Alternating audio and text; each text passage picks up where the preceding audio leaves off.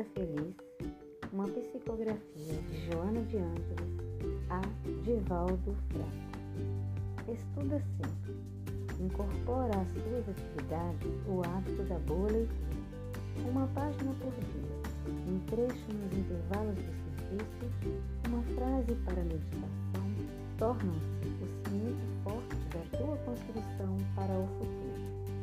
O conhecimento é um bem e por mais que seja armazenado, jamais toma qualquer espaço. Pelo contrário, faculta mais ampla facilidade para novas aquisições. As boas leituras enriquecem a mente, acalmam o coração, estimulam o progresso. O homem que ignora caminha às escuras. Lê um pouco de cada vez, porém